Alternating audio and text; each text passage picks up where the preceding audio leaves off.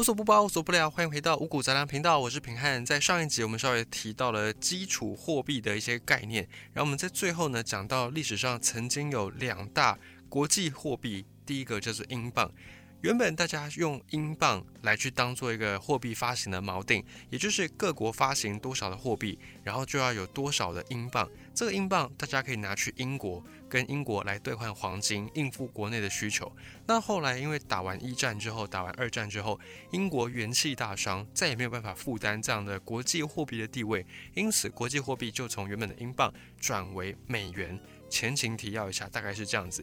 那当时候要发行一些钱币，各国就是要准备美元相等值的美元。那美国自己呢，因为他自己就是印美元的嘛，所以他要准备相等值的黄金。可是后来碰到了法国，法国时任总统戴高乐就做了一件事情，他担心美国打越仗打一打，可能花钱如流水，到时候没有足够的钱支应各国去提领黄金，所以。法国戴高乐，他就开了一艘船去到美国，然后把他的法郎换成美元，再用美元把等价的黄金从美国搬走。就这么一般呢，欧洲各国也纷纷的想要来试一试这样的一个事情，所以当时候就引发了美国，他们就跳出来说：好，从今之后呢，我们宣布美元跟黄金正式脱钩。那么脱钩之后，各国还是需要有一个新的东西来去当做货币价值的锚定，总不能大家想印多少钱就印多少钱，因为这样子一来，可能当下短暂的时间大家会过得很开心，因为手上的钱很多，印多少有多少。可是久了之后，市面上流通的钱太多，就一定会产生通膨，到最后这个经济的雪球就会越滚越大，变成一个很难处理的问题。所以直到现在。只要有一点点责任感的政府，即便是独裁或集权政府，他们也不敢随便的就乱印钱，他们一定要有一个相对应的准备的抵押物。在以前是黄金，后来变成英镑，然后变成美元，再到现在有一些新的抵押物出现。这些抵押物有的时候可能是黄金，还是有黄金的，也有可能是债券，也有可能是股票，或者是其他的资产。反正你就是政府要印钱之前，你一定要准备相对应价值的东西，除了黄金之外，也可以是股票，可以是债券等等。反正你一定要有这个东西，才可以等值的印出相对应的钱币。这个抵押物就是央行的资产，那么印出来的钱呢，就是央行的负债。所以对一般的百姓来说，我们拿到钱，它是一种资产。钱最主要的本质就是储存我们的劳务，因为劳务或者说劳动，它有一个特性，它无法储存。就是你今天去上班，好，假设你今天搬了一百块的砖头，那这个东西就是只否今天，只为了今天。到了明天，你还是得要再花另外的力气去搬一百块砖头，它不像是。能够储存的货物一样，所以这个时候钱呢，它就变成另外一种我们储存劳动力的方式。我在今天我搬了一百块的砖头，然后我把这个价值给储存起来，变成我今天的日薪。然后等到哪一天呢，我可能不不不搬砖头了，但我还是有钱能够用，因为我把这个劳动的价值给储存起来。所以钱对一般的百姓来说是一种资产，但是对印钱的央行来说，它是一种负债。我今天印了这个钱。印出去就代表民众拿着这个钱，他其实拿的是一百块等值的抵押物品，所以抵押物在央行叫做资产，印出来的钱叫做负债。对央行来说是这样子。那一般来说，央行的资产跟负债表有两个特点，我们经常在听到说资产负债表啦，或者是听到什么缩表，缩表说的就是资产负债表。那这个负债表跟资产。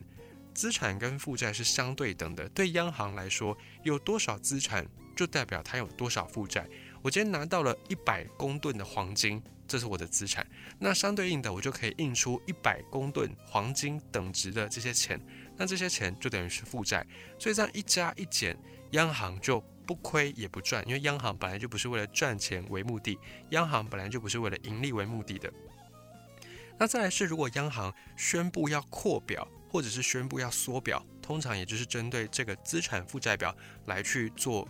手脚。那缩表呢，就是要缩减资产负债表，也就是我今天我把资产减少，那相对应我能够印出去的钱就变少。所以缩表代表一件事情，就市场上再来的资金会减少，资金减少就会造成一个事情，大家没有多的闲钱了，所以就比较不容易拿去做其他的投资，就会拿来应付一般的日常消费。所以我们在听到缩表之后，你可能有点警觉性，你就要小心你股市里面投资的这些标的，因为股市里面缩表完了，钱变少了，大家手上闲钱少了，就比较不容易拿出来投资。所以股市里面的行情，以前钱多的时候，我们都会说资金派对，就钱多到没处花，就往股市里面丢。大家都在炒作股市，所以股市很容易就涨翻天。可是缩表就相反了。钱变少了，闲钱没有了，所以大家就不容易去投资、去炒股，于是股市的行情就很容易一落千丈。这就是缩表带来的影响。那我们再讲一下不同的抵押物，有时候抵押物是黄金或者是美元。那黄金的话就很好理解嘛，黄金这个东西到了现在，它还是一个很有保值性的金属。那未来呢，也会继续在货币的这个位置上面发光发热，这个是可以预见的。那美元，因为它到目前为止还是世界上主要流通的货币，所以你拿着美元就相当于你拿着世界货币，你可以到世界各地去买东西，所以它也可以拿来当做抵押物。也就是今天假设中华民国央行要发行一些钱到市面上，它可以准备等值的黄金，也可以准备等值的美元，这是行得通的。毕竟这两个抵押物呢，走到世界各地都有人要，所以很 OK。再来另外一种抵押物叫做国债。国债的部分就稍微有一点点复杂。国债是这样子，比方说我们的政府可以跟央行说要借钱嘛，那政府就说好，我跟央行借一亿，那一年之后呢，我连本带利我要还一点一亿，多出来的那个零点一亿就当做是利息。于是呢，央行就说好，OK，政府来跟我借钱，然后政府可以背书，我就印一亿的钱出去给政府。那这个时候，央行的资产负债表上就会增加一亿元的国债。国债的部分呢，对央行来说是资产，因为它就相当于是国家卖给央行这个债券，然后它也跟央行承诺，就是未来我会用一点一亿把你这个债券给买回来。所以国债对政府来说是负债，但是对央行来说是资产。那对央行来说的负债呢，就是它印出去的这一亿元的负债，那政府手里也就因此可以多了一亿元的钱，一亿元的现金可以流通。所以这个方式呢，它也就是等于是。另外一种没有什么成本的印钞，只要政府跟央行之间商量好，这个做法是可以无限的玩下去的。可是当然它有一个限度，就是你不能够无限制的印钱，要不然也是会造成通货膨胀的问题。那这个政府去跟央行借钱，它的借的那个根本是什么呢？就是政府的税收，因为政府每年不是会收很多税款吗？这些税收。就是央行愿意借钱给政府的一大保证，因为政府一定会有税收嘛，所以到时候我就从你这些税收里面来去跟你收国债的钱，他就不怕政府倒台就对了。那么还有第三种方式，就是央行直接进场买债券，它可以买公司债，可以买国债，因为有时候国债也会向社会大众直接发行，那央行进去买国债呢，会把钱释出嘛。因为我要买国债，我就要把钱放到市场里面去，然后交换国债回来。所以换句话说，它跟我们刚才讲到的政府跟央行借钱的原理是一样的，只是多过了一手，先到市场去，然后再完成这整个交易行为。这样子也算是一种发行货币的方式，就等于央行把资金放到市场上，然后收回一些债券，这样的方式也可以发行资金。那么在这三种方式当中，包含我们讲到第一种用美元或者是用黄金，以及第二种政府直接跟央行打借据，还有第三种央行下场买国债、买债券发放资金，这三种方式发行钱币里面，第一种跟第二种是最常用的，也就是准备等值的黄金或等值的美元去印钱出来，要不然就是跟政府打好商量，然后政府用税收之后去偿债，先发行国债给央行，央行印钱出来。主要是用这两种方法，第二种方法就是政府直接跟央行商量，打一个借据出去，然后用未来的税收来做担保，跟央行筹钱。这个方法是很多政府很喜欢用的一个方式，因为我就只要写一张借据嘛，我就可以跟央行借钱了。特别是很喜欢用这一招的是美国政府，美联储，大家都听过它的名称。那关于美联储，它其实很多事情可以讲，包含。美联储的运作啦，它的历史啦等等，这个你在 YouTube 上面好像你搜寻“美联储的秘密”之类的，你就可以找到很多很多相关的影片在探讨这个事情。未来有机会我们也来做一集美联储的揭秘。那第三种方法呢，就是我们刚才讲到的央行直接下场去买债券的方法。这个方法就等于是央行变成了债券的债权人，那实质上呢，是为了要解决一些公司的债务危机等等。那这个也也有其他的操作方法。所以综上所述，我们才会说，我们手里的这些钱，一百块、一千块或者是两千块也好，这个就等于是央行发钱的那个银行给我们的一张欠条，给我们的一张借据。这个借据呢？它最后可能是黄金，可能是美元，可能是债券，可能是股票等等的资产。那不同的是，在以前的时代，我们可以拿这个这个钱哦，这个借据去央行换黄金。那现在呢，你没有办法这样做，因为国家没有义务换成黄金给你，或者是他没有义务换成等值的股票啦、债券啦等等给你。那实际上你也没办法拿到这些东西，所以这个时候。我们才能够去印证一句话，叫做“你花出去的钱才是真正的钱”。王永庆不是说你赚的一块钱不是你的钱吗？你存的一块钱才是你的钱。可是呢，在商业逻辑上面，这句话呢还可以再修正：你花出去的一块钱才是你的一块钱。为什么这么说呢？你想哦，假设今天你拿到了一张一百块，可是呢，这个一百块以前你可以拿去换黄金，现在你没办法，你现在拿去我们的央行。啊，一般人也没办法随便进到央行去。但是你现在假设你真的进到央行去，你拿着这一百块，央行也不能对你做什么事情，就你实际上也没有办法得到等值的东西。所以今天的一百块有一百块的价值，是因为大部分的人相信它有一百块的价值。假设今天你去到一些已经经济崩坏的国家，比方近期已经宣告破产的斯里兰卡，或者是先前已经。闹通膨闹了很久的辛巴威，又或者委内瑞拉等等，当地的人民已经不相信他们手上拿到的一百块有一百块的价值的时候，那个时候的一百块它就不值一百块了。那个通膨的状况就是，你可能早上一百块也可以买到一盒鸡蛋，但你中午去，因为大家已经不相信这个货币有那个价值了，他们已经不相信政府的能力了，所以这个一百块到中午可能只能够买半盒鸡蛋，或者是买一颗鸡蛋。也因此，你要把你的钱花出去，你才能够换到等值的东西。你要把这一百块拿去买一百块的地瓜球，拿去买一百块的便当，拿去买一百块的饮料，这个你才是真正的把这个一百块给花掉了。否则呢，一百块你放在那里，它就只是一个借据，它就只是一个你不一定能够拿到什么东西的借据而已。大家就可以理解这句话了。那么以上我们所讲的这些呢，都叫做基础货币，就是它确实是有一个东西印出来的哦。虽然它背后的抵押物可能是美元，可能是黄金，或者可能是股票、是债券，不一定是有实体的东西。可是呢，到最后印出来的钱都一定是实体的，这些东西叫做基础货币。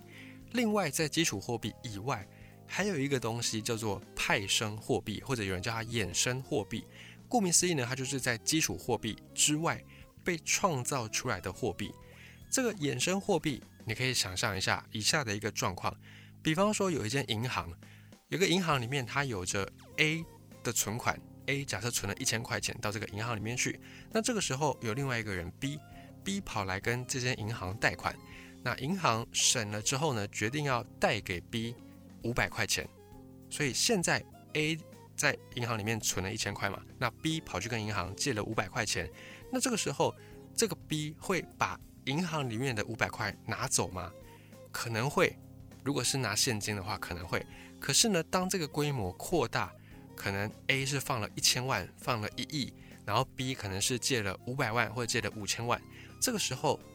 B 会真的去银行把这些现金给抱走吗？大部分的时候就不会了。而且特别是现在很多的行动支付，很多电子支付，所以很多时候这个钱的流动并不是真的有现金在那里流动，而是账面上的数字的变动。所以，我们假设一个状况，假设今天这个规模很大的银行，然后大家不会实际上去把钱拿走。那如果是刚才我们讲到这个状况呢？A 在银行里面存了一千万好了，然后 B 跑去借了五百万，可是这个五百万实际上。等值的那个五百万还是存在银行里面，只是 B 的账面上多了五百万的钱能够运用。那同时呢，B 也多了五百万的债务必须要交给银行。于是这个时候，这个状况就是 A 在银行里面还有一千万，那 B 有五百万，所以 A 跟 B 两个人合起来，他们总共有一千五百万。可是，在银行里面实际上有的钱只有多少呢？只有一千万，所以等于是凭空多出来了五百万的钱。这五百万凭空多出来的钱，就是叫做信用贷款所产生的，就是依照信用、依照贷款去产生出来的钱，就叫做衍生货币。那我们把事情再简单一些些，我们讲到的这些衍生货币加上基础货币，就是广义的经济学上面所称的广义货币，叫做 M two 啊。这个我们就大概了解一下就好。如果你不是相关领域的人，你就听过就算了。那这时候你可能会问啊，那假设我们没有把钱拿出来，就去贷款的人没有把钱从银行搬走，只是账面上多了这个数字，没有把这些存款弄成现金领出来。那么这样子是不是就可以无限的循环？就大家一直去存钱啊，一直去贷款，但是都不要把钱领出来，是不是理论上就可以让钱无限的增值呢？你看刚才本来只有 A 存一千万进去，可是到最后因为 B 去贷款，所以到最后所有的人的钱加起来有一千五百万，就凭空多了五百万。那如果大家都这样做，是不是经济就起飞了呢？确实，理论上是这样子没错。可是呢，实际上，当然银行们也知道这个问题的存在，央行也知道。所以呢，为了要防止这种无中生有的状况，目前大部分的国家、大部分的商业银行，假设他收到一笔存款，他会要提拨一定额度的存款准备金。这个存款准备金它有一个利率，通常。不一定是多少，就按照各个国家不一定会定多少，有的人可能定百分之十，有的可能定百分之二十。而这个存款准备金的意思呢，就是假设今天 A 来存一百块，然后这个存款准备率是十百分之十好了，那银行收到这一百块的存款，它同时要提拨十块钱的现金放到央行那边去啊，不一定是现金啦，反正就是要提拨十块钱放到央行那边。这个就是央行预防说这些银行乱放钱，因为银行把这个十块提拨到央行那边去之后呢，银行的账上只剩下多少钱？只剩下九十块能够放款的额度。所以假设今天有另外一个 B 来去跟银行贷款，最高最高它就是只能够贷到九十块，因为有十块是放在央行那边当做存款准备金。这同时呢，也就是预防假设今天这个银行真的经营不善倒掉了。那去存款的这个 A，他不是存了一百块吗？他因为有存款准备金，所以他在银行倒掉之后，央行还是可以付给他十块钱。哦，虽然很少，可是聊胜于无嘛。这也是同时保障存款人，同时也是预防我们刚才讲到的这种无限贷款、无限的让货币跑出来的一个方法。那么这个存款准备金它为什么重要呢？因为这个就是央行可以去调节市场上的钱。调节市场上货币的一个方法，央行只要把存款准备金的利率提高，那么就换句话说，银行收到了存款之后，必须要拿更多钱放在央行那里。这么一来呢，要去贷款的人就只能够贷到更少的钱。所以这样子一来，假设今天市场上面热钱太多，经济过热，央行就可以宣布，我们现在要调高存款准备率，所以市场上的钱就会慢慢的变少。比较不会产生这种通货膨胀的过程。那换句话说，假设今天经济非常低迷，百废待兴，央行就宣布我们要降低存款准备率。所以今天去存钱的人存了一百块，那存款准备率可能是零，那其他人就可以去贷款，贷多少呢？就是贷一百块，这样就可以去促进热钱的流动，促进经济的发展。所以央行只要把握住存款准备率，它就可以大幅度的去调节。市场上面资金的流向，同时透过这个衍生货币的解释呢，我们也去了解到，当一个社会、一个国家、一个经济体里面衍生货币越多的时候，就代表这个社会借钱贷款的规模越来越大，也就是我们在讲到的杠杆率。我们经常会听到有人说会开杠杆，或者是杠杆率高、杠杆率低。那杠杆是什么意思呢？就是我们刚才讲到的衍生货币这个事情。今天你存了这笔钱进去，那如果没有存款准备金，大家都可以全额贷款。那全额贷款之后，他没有把这个钱领出来，在银行的账面上面数字是没有变的，可是整体大家账面上的数字却往上增加，这个事情就叫做杠杆。